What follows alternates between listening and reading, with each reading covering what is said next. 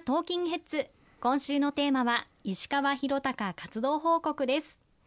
まずは9月24日。東大阪市で市議選の投開票が行われ公明党公認候補10名が全員当選となりました。市川さんも応援に駆けつけていらっしゃいましたが地域密着で頑張る地方議員さんの存在とても重要ですね。はいあの9月24日今おっしゃっていただきましたけれども東大阪市の市会議員選挙が行われました。今年大阪で行われる統一外の地方選挙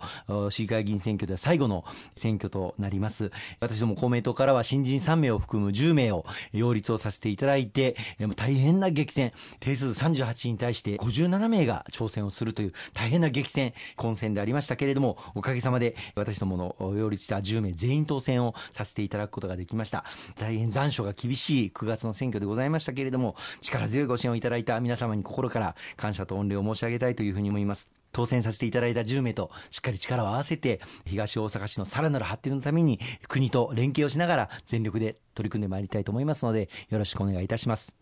そして9月30日には泉市へ足を運ばれまして物価燃料価格の高騰に対するさまざまな意見や要望を伺いました。これらの声が大きな声となって提言などに反映されているんですよね。はい。あの久しぶりに泉市に行かせていただきまして市議会議員団とともに各地域、えー、挨拶回りまた訪問活動をさせていただきました。もうさまざまなお声特に中小企業の皆様からは今おっしゃっていただいた物価高騰そして燃料価格の高騰こうしたことに対するお悩みそして懸念のお声をたくさん伺ったわけでございます、まあ、ちょうどこの9月末というのはそれまで予定されていた燃料価格ガソリンなどに対する支援が切れるまた電気代都市ガス代に対する支援も終了するという予定になっていたものが、まあ、おかげさまで国で強く公明党は働きかけて延長するということが決まったその月末でしたのでそのことをご報告させていただくと非常に喜んでいただいておりましたのが印象的でしたね。そうですね。そういった支援私も非常に嬉しいなというふうにも思いました。そして10月1日ですが大阪府本部としての一斉街頭公明党の取り組みを報告する機会ということですね、はい。まあ、あの街頭演説というのはいろんなところで各地で駅立ち始めやっているんですけれども毎月1回日を決めて公明党大阪府本部所属の議員、まあ、200名を超える議員がおりますが一斉に街頭に出てそれぞれの、まあ、議会の報告であったりあるいは府議会の報告国政の報告をやっていこうと。そして府民市民の皆様に我々の活動というものをご報告をししより知っていただきそしてその場でさまざまな市民相談をいただくこともございます。そうしたことを地域の方々との接点を持つ重要な機会としていこうということを伝統的にあの行っております。今回も10月1日行わせていただいて元気いっぱいに地域の皆様にご報告をさせていただくことができました。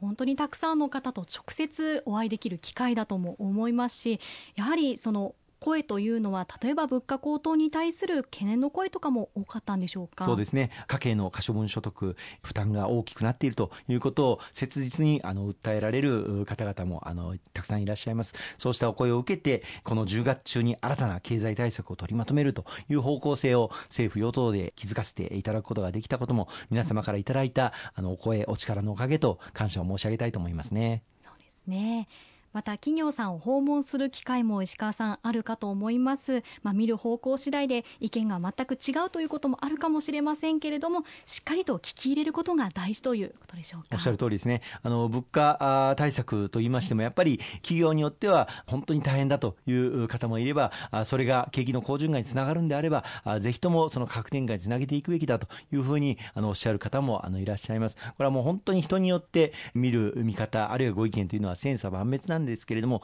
できるだけ広い方々のご意見を丁寧に丁寧にあの伺ってそしてそれを政策実現に反映をしていくということが我々に求められている役割だと思いますのでこうした地域の訪問活動今後とも大切にし全力で取り組んでいきたいと思いますね。わかりました現在10月以降もガソリンなどの燃油への激変緩和措置電気料金都市ガス料金などへの支援が継続されています、まあ、マスコミでもねなかなか取り上げられていない部分もあるかもしれませんが公明党の働きかけとしてしっかりと知ってもらいたいですよね。ありがとうございます。あの8月になってあのガソリン代が非常に高騰してきたあそのことを受けた各地からのさまざまなお声を頂戴をいたしました、まあ、9月末で終了することになっていたこのガソリン等への支支援措置、これをぜひとも継続、そして拡充を図るべきだと強く公明党として政府に働きかけまして、おかげさまで継続、そして拡充が実現の運びとなりました。8月には、あの、全国平均のガソリン価格が、あの、レギュラーで言うと、大体185円、190円近いガソリンスタンドもあったわけですけれども、おかげさまで、その後支援策拡充できまして、徐々に徐々にガソリンの値段もあの引き下がってまいりました。10月中には、全国平均で175円を目指していこうということで、今、推し進めておりますけれども、まあ、大体、あの、街中でガソリンスタンドを見ると、もう大体それぐらいの水準、あるいは場所によっては170円前半というところまで落ちているガソリンスタンドも出てきたなというふうに思っております。まあ、それでもまだまだ高いというふうに感じられる方も多いと思うんですけれども、このような取り組み、引き続き、えー、できる限りやっていきたいと思いますね。そうですね。やはり国会が閉会中の時も合間を縫って地域に足を運び多くの方の声を聞くというのが本当に大事だということなんですかね、はい、あのどこまでも現場目線でそして現場に地に足をつけて政策を実現していくということが何よりも重要だと思います。あの役所の方々も非常に優秀で政策立案また実現するんですが現場を歩いているわけではありません。その現場の声を届けるのが我々議員の